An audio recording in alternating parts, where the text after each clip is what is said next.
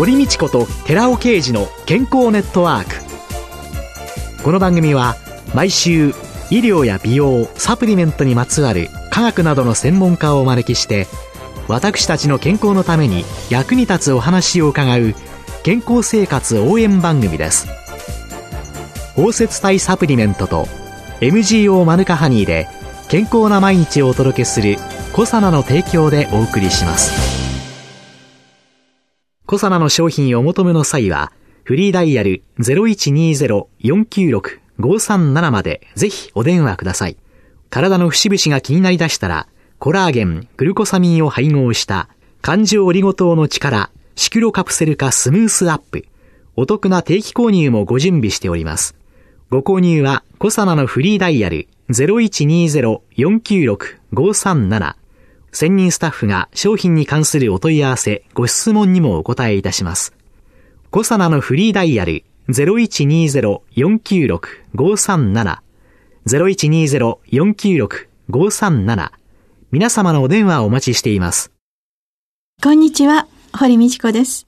今月は東京芝にある横倉クリニックの院長、横倉恒夫さんをゲストに迎えて、女性のトータルヘルス実現のための取り組みについて伺っています。まあ、先生、先週ですね、ここにスタジオに来るときに風どっから吹いてました。どうでした？雲はいかがですか？って聞かれて、私、何にも意識しないで生きてる自分っていうのをすごく感じたんですけれども、女性の病気の治療のためにこういう五感、それをどういうふうに先生は今治療に生かされ？今五感の非常が障害されてる人が多いですね。うん、というのは我々の五感として目で見る視覚というもので大体80%をカバーしちゃってるんですね。でその視覚も実は意味のある言葉の視覚文字映像これ全部理性で判断してる。聴覚も大きな音をシャットアウトするために、小さな音が聞こえなくなってきたわけです。例えば生活音。家の中で、まな板の音、切る音が聞こえない。テレビをつけながら料理してるし。はいはい、家の中はシャットアウトされてますから完璧に。うん、外の雨の音も聞こえない。うん、風の音も聞こえない。そう生活音もなくなってきますね。で、さらにですね、味覚の方もお腹と頭で脳で食べて、舌で感じてない。うん、薄味もわかんなくなってきて。皆さん賞味期限で物を食べて はい、舌で感じてない、うん、昔は食べてこれは食べられない食べる食べられるという判断はおばあちゃんたちしてたはずなんです。してましたしてました。私の祖母なんかが、うん、あまだ大丈夫とかちょっと酸味出てきたからもうやめた方がいいよとか。我々最近ねよくお菓子類なんかの甘さ控えめ健康だと。甘さは控える必要はないんです。血糖値は脳が勝手に正常値に保ってくれてますから、美味しいも食べたら一番いいです。うん、そうすると旬な味がなくなってきてる。嗅覚も消臭効果な匂いが感じなくなってる。触覚、人と人のぬくもりがない。うん、触ってみない。桜のね、花見に行って、うん、桜は見るけど、えー、桜の幹に触ってこないんですよ。実は桜の幹に春の息吹があるはずなんです。そう手で触ってこない。指先と舌先が一番デリケートな感覚なんですけど、うん、触ってみればこれは木がででできてるか金属できてるかザラザラとかそれすらわかんない。そういう五感が失われています、うん、でその五感を蘇らすために一番手っ取り早いのが、うん、五感で心地よさを感じる。五感で心地よさを感じる。そうすると脳は自然に感の生きる司令とに伝わって人は勝手に元気になれるんです。そうすると、具体的に女性の病気の治療のためにどういうことをされるんですか？例えばね、具体的にまあ治療としてはですね、例えばうちではまあアロマを使ったり、嗅覚で、視覚でアートを使ったりね、あと、あの、食事や回縮療法っていう使ってますし、サウンドセラピーだとか、そういうのを使ってます。ただしですね、はい、これはあくまでも重症な人に対しての治療法で、ええ普通の人が生活の中で五感を感じてくれれば一番いいんです。そうすれば治療にする必要はわざわざないんですね。家の中で生活の毎日の生活で心地よい快を感じてくれればいいわけです。心地よさ、はい、快感を感じるようにする。例えばですね、ええ顔を朝洗った時に、はい。気持ち悪いですか？気持ちいいですか？あ、気持ちいいです。貝があるんです。すべてそういう貝があるんです。窓を開けた時に体温が入ってくる。気持ちいいんです。はい。洗濯物を取り入れた時に太陽の匂いすら感じるわけですよ。生活の中に貝があるはずなんです。その貝を意識することによって心地よさが出るわけです。その貝があればあるほど人は、脳は元気になります。その感じないのはやっぱり余裕がないからなんです、これ。そうですね。時間で生活をこなしてるだけで。まず時間的な具体的な余裕を作るんですね。じゃあ、朝5分だけちょっと早く起きて、何かをするときに、そのしてることに対して心地よさっていうのがあるものを感じる。例えばね、普段の生活の中で、昔は雨宿りっていう習慣があったんです。はいはい。今、ね、時間って動くから、傘が必要なんです。雲行きで生活してないわけです。あの雲が行ったらきっと止むから、ちょっと雨宿りしときましょうか。なんていうのはないですね。そうですね傘なかったら走ってでも行けますもんね。だから雨宿りして時間に遅れるとは言いませんよ。だけど、ね、そういう感覚も必要じゃないかと思うわけです。みんな、みんないっぱいいっぱいで生活してるから、ちょっとしたことで喧嘩したり、そうですね。そういう五感を感じる。で、私が先生一番興味があるのが、味覚に訴える会食療法っていうのにとっても興味があるんですけれども。っていうのはね、人間も動物も一番強い本能は食欲と睡眠欲なんです。これ生きるっていう本能なんです。はい。この二つは絶対否定できないんです。皆さんカロリー制限して食欲は我慢できると思ってますけど、睡眠を抑制した途端に精神的障害を起こしますから必ず。食欲もないなんです。この二つが生きるという本能。その次に本強い本能は性欲と母性なんです。はい。これは種族保存っていう本能です。一番強い食欲を我々は利用しただけです。脳の治療法として。そうすると、その具体的に会食療法というのは先生どのように？会食療法もですね、実は特別な方法を言ってるわけじゃないんです。はい。当たり前の食事の仕方をしてほしいと思ってるわけです。当たり前の食事の仕方。はい。まず、食事を美味しく食べること。まず、食事を美味しく食べるには、はいお腹を空いてから食べることなんです。時間で食べることじゃないんですね。時間で食べてますね。ね、食べておかなきゃって。食べておかなきゃっていう動物はいませんから。動物はお腹が空いてから初めて餌を探しに出かけるんです。それが普通の脳のメカニズムなんです。お腹がすくかどうか。はいはい。ね。で、美味しく楽しく心よくまで食べることが回復の療法の基本です。もともと日本人っていうのはね、江戸時代中期までは2食だったんです、1日。二食だったんですか？はい。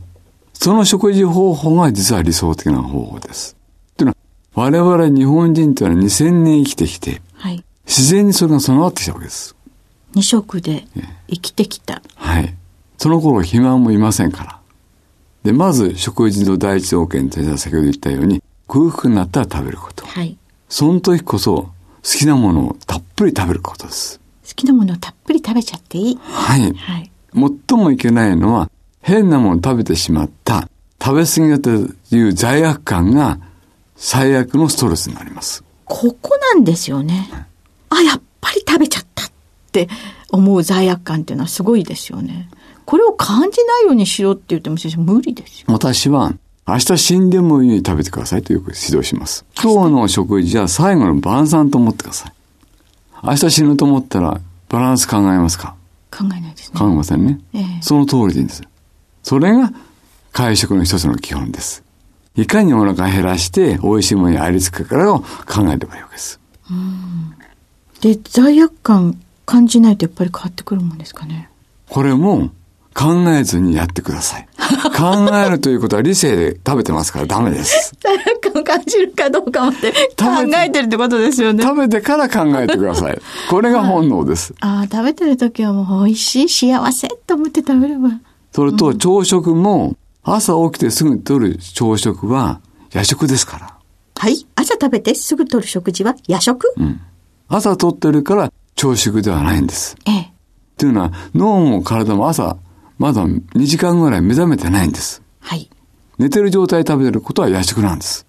朝の食事は絶対に抜かかないでなんとかでかんとかでなんていっぱ抜きとは言ってないんです。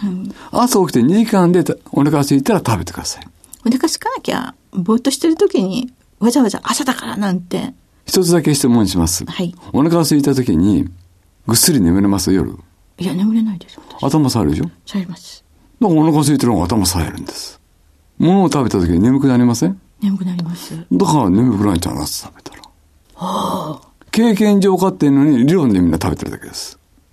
食べておかなきゃという。お昼には言うんですよね。お昼ご飯食べると、お昼の午後の仕事は眠くなりますねとかなんとか言ってるんですけど、考えたら朝だってそうですよね。そうですご飯食べたら交感神経になってあれで。で、先ほど言ったように、日本人2食だった。昔は日の出日の入りの生活なんです。で、朝起きてから、戸を開けて、かまどに火を起こして、はいでご飯炊いて、はい。おかずも作って、ああ、一仕事しちゃってそう、るから。場合によってはね、野良仕事を玄関の掃除してお仕事して、朝ゆっくり朝食とるんですよ。これが朝食なんです。朝起きてすぐ書き込むような朝食は夜食になります。朝食は夜食である。なんてもう、ちょっと今日目から鱗なんですけど。で、昔は朝しっかりとるから、お昼お腹空かないから食べないんです。で、また夕方帰ってきて、お腹空いて帰ってくるから食べちゃうんです。で、二食でよかった。で、昔は明かりもないから8時に寝ちゃうんです。そういう会食療法？好きなものをちゃんと心ゆくまで最後の晩餐だと思って罪悪感感じずに食べたらメタボ対策になります？これはあくまでも脳の治療法なんですね。はい。脳が我々の体重を健康体重に落ち着かせてくれるわけです。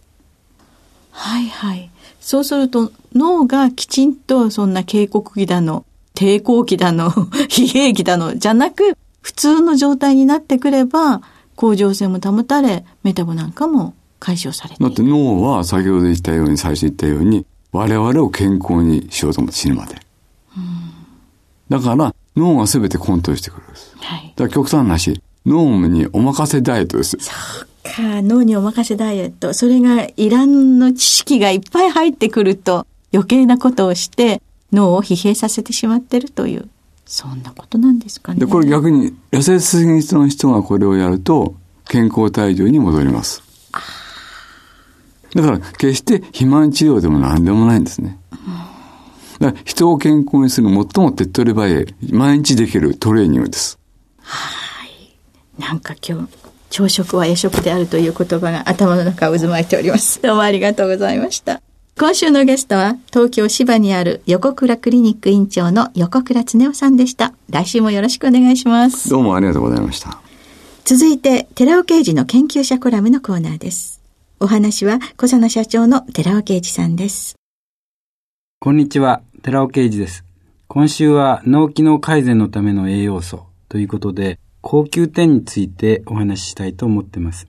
脳機能改善に有効な栄養素として、この研究者コラムでは、これまでに DHA や EPA など N3 とかオメガ3っていうんですけども、不飽和脂肪酸。そして、それがリン酸と結合したリン脂質を含有するクリルオイル。そして、クルクミン、スーパービタミン E として知られているデルタトコトリエノール。そして R 型のアルファリポ酸を紹介してきました。これらの栄養素とともに脳機能改善のために忘れてはならない重要な栄養素がもう一つあります。コエンザミ Q10 です。コエンザミ Q10 はアミロイド β が関与するアルツハイマー病にも神経変性疾患のパーキンソン病にもその予防効果が最近の研究から知られています。まずは、アルツハイマー病の予防効果に関する報告です。2011年のアルツハイマー病研究の専門学術誌に、米国のグループの高級点を用いた研究が報告されています。アルツハイマー病の発症基準については、現在のところ、アミロイド仮説が最も有力です。神経細胞でアミロイド前駆体タンパク質、つまりアミロイドが形成されるその前の物質のタンパク質ですけども、それからセレクターゼっていうそのタンパク質を切断する酵素なんですけども、セレクターゼによってアミロイド β っていうのが作られることが知られています。長い年月を経て、アミロイド β は蓄積していくわけです。アミロイド β 蓄積に先立って、酸化ストレスによるミトコンドリア異常が起こってきます。コエンザミ Q10 はミトコンドリアに存在し、ATP 酸性のための補酵素として作用しているんですけども、 同時に抗酸化による活性酸素の消去といった機能性も持っているわけです。そこで、この研究では、アルツハイマー病に対するコエンザミ Q10 の作用が調べられたわけです。アルツハイマー病のモデルマウスに高級点を投与したところ、脳内の酸化ストレスマーカー、実際には活性酸素が非選択的にタンパク質を酸化してしまうわけですね。それが酸化ストレスのマーカーとして利用できるわけです。その酸化ストレスマーカーが抑制されるということ。そして脳内におけるアミロイド β の低減作用が同時に認められるということなんです。コエンザミ Q10 を摂取することで酸化ストレスが減る。そのことによってアミロイド β の蓄積も減って、アルツハイマー病の予防効果が示されたということなんです。そういうようにアルツハイマー病にコエンザム Q10 が効くということなんですけども、さらにはコエンザム Q10 を投与したマウスを用いた迷路試験において評価されてます。認知機能の改善がこれで認められたということで、これらの結果から総合してコエンザム Q10 の抗酸化作用を介したアルツハイマー病の予防効果が示唆されたわけです。お話は小佐野社長の寺尾啓二さんでした。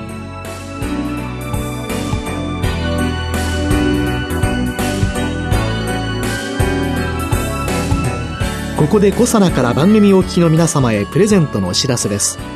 南極海で採れたオキアミ由来の DHA と EPA を含むクリルオイルに抗酸化作用に優れスーパービタミン E と呼ばれるトコトリエノールを配合し環状オリゴ糖で包み込むことによって体内への吸収力を高め熱や酸化による影響を受けにくくしたコサナの新しいサプリメントゼリー南極海のデザートを番組お聞きの10名様にプレゼントします。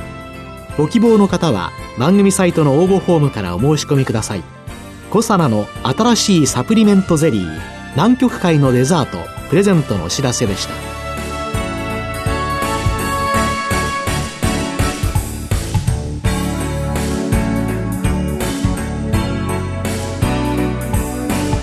堀道子と寺尾啓二の健康ネットワーク。この番組は包摂体サプリメントと MGO マヌカハニーで健康な毎日をお届けするコサナの提供でお送りしました。